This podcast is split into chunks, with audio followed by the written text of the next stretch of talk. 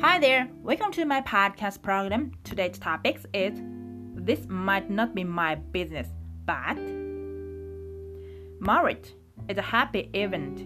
Some people ask a matchmaker to match up, but even if a matchmaker have great skills, she is not always successful. So let's get started.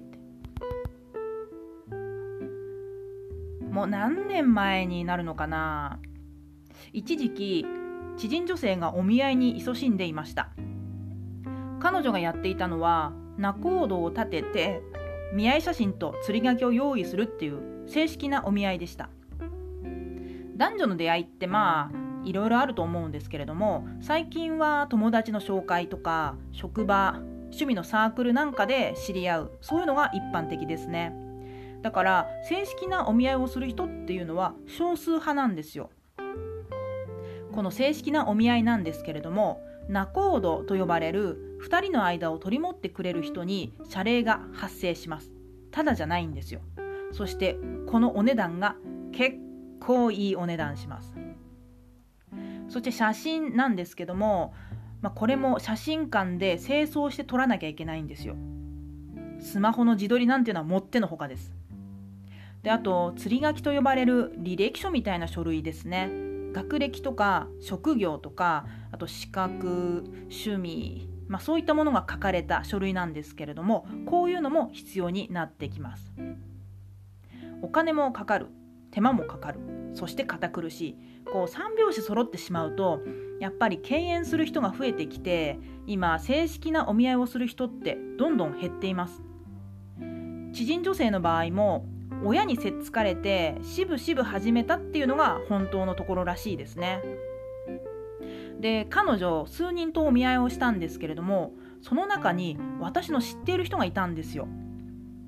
まあたまたま彼女とたわいもない世間話をしている時に発覚したんですがその私の知っている人っていうのはうちの菩提寺の若尾将だったんですよ。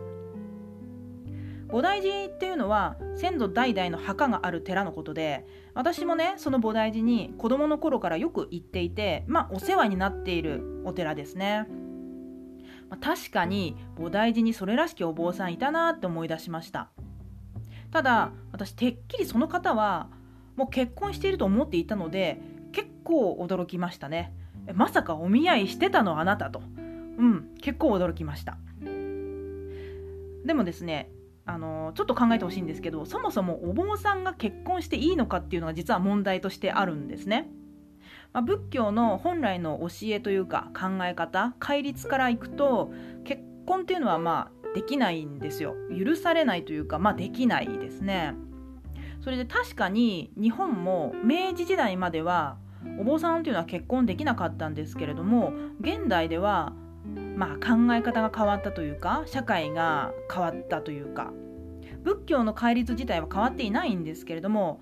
まあ、日本の状況が変わったっていうのもあるしあと仏教が日本化したっていうのも結構大きいですね。あの我が国日本というのはとにかく何でもかんでも外から入ってくるものは全て日本化しないと気が済まない魔改造しないと気が済まない、まあ、そういう性格を持つ国なので仏教といえどもやはり日本化っていうのに抗うことができなかったんでしょうね。今日本にこうはびこっているというか日本でも流通しているというか仏教は日本式の仏教なんですね。日本型仏教というか。だからあの東南アジアとかで信仰されてる仏教とやっぱちょっとね若干違うんですよ。そういうわけで日本化した仏教のおかげで今の日本ではお坊さんは結婚しても OK ということになっています。まあこの結婚するお坊さんっていうのはまあ多分日本にしか存在しないと思います。他の国ではないんじゃないんですかね。ちょっと聞いたことないんですよね。だからまあ絶滅危惧種というか前衛的な存在というかまあそんな感じです。でちょっとまあ話を戻しますが、えー、うちの菩提寺の和尚なんですけど、まあ、菩提寺の和尚さんなんで法事とかで年に何回も顔を合わせているし実際家に来てもらって度胸してもらうっていうこともあるんですよ。ただ実は彼の本名とか個人的な事柄って何にも知らないんです。本当に全く知らないんですよ。で私名前を知らないので勝手に和歌と呼んでいます。まあ、うちの菩提寺っていうのはお父さん和尚と息子の和尚の2人で運営しているんですね。で息子なのでまあ和歌ってことです。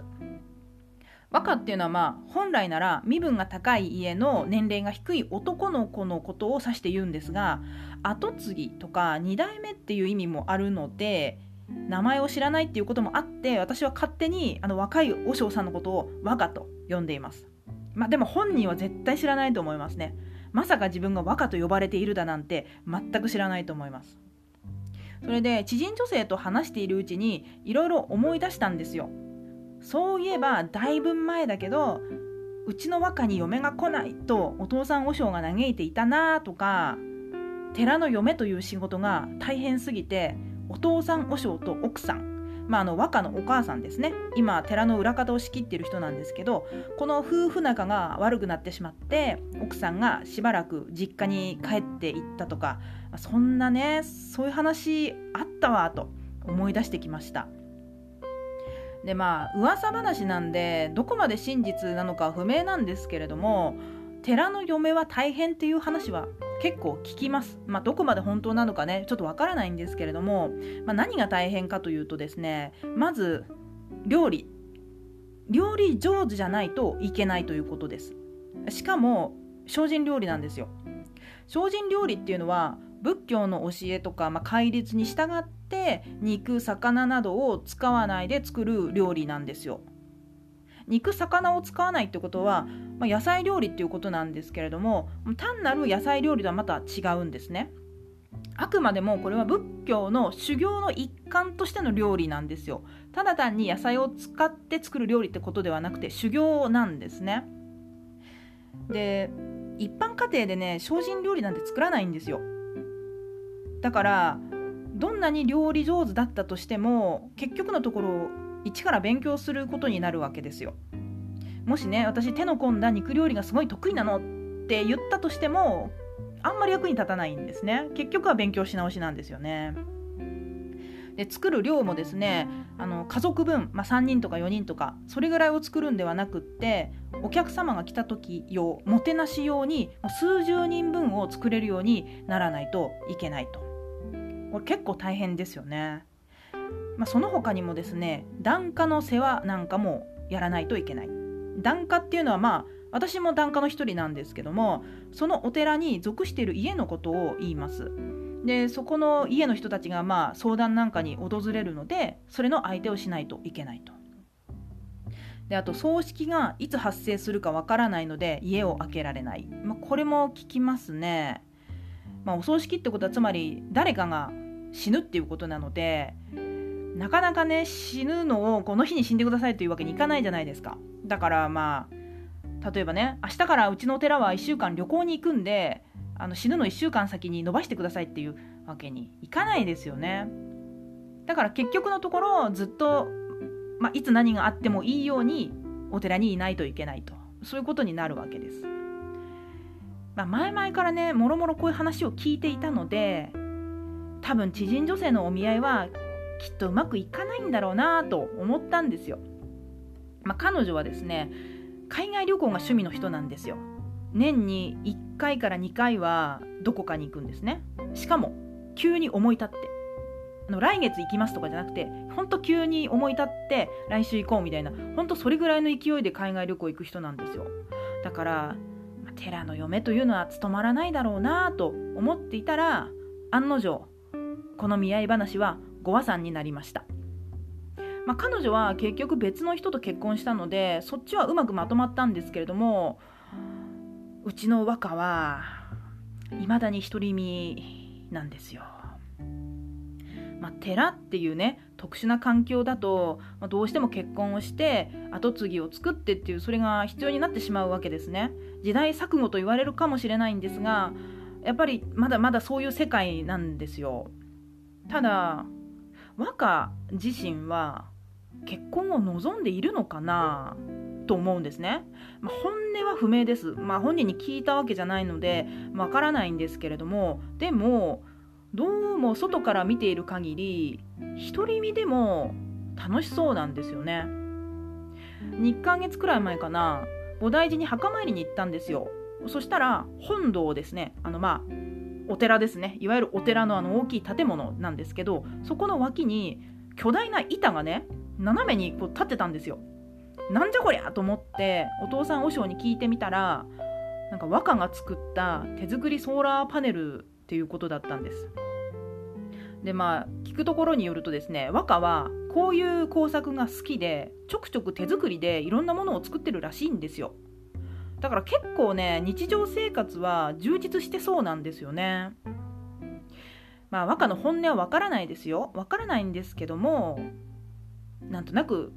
積極的に結婚っていうのは望んでなさそうなんですよ。ただねお寺っていうのはまあさっきも言ったようにちょっと特殊な環境なのであの後継ぎがいないといずれ追い出されてしまうそうなんです。そのお寺自体はお坊さん個人の持ち物ではないのでお寺の仕事ができなくなったら別の人に譲らないといけないんですよだからこのままだと和歌はいずれ追い出されるんじゃないかなと思って心配なんですしかしだからといって本人の望まない結婚をさせるっていうのもちょっと酷な話だしなぁと私が心配しても始まらないんですけれども和歌が心配です。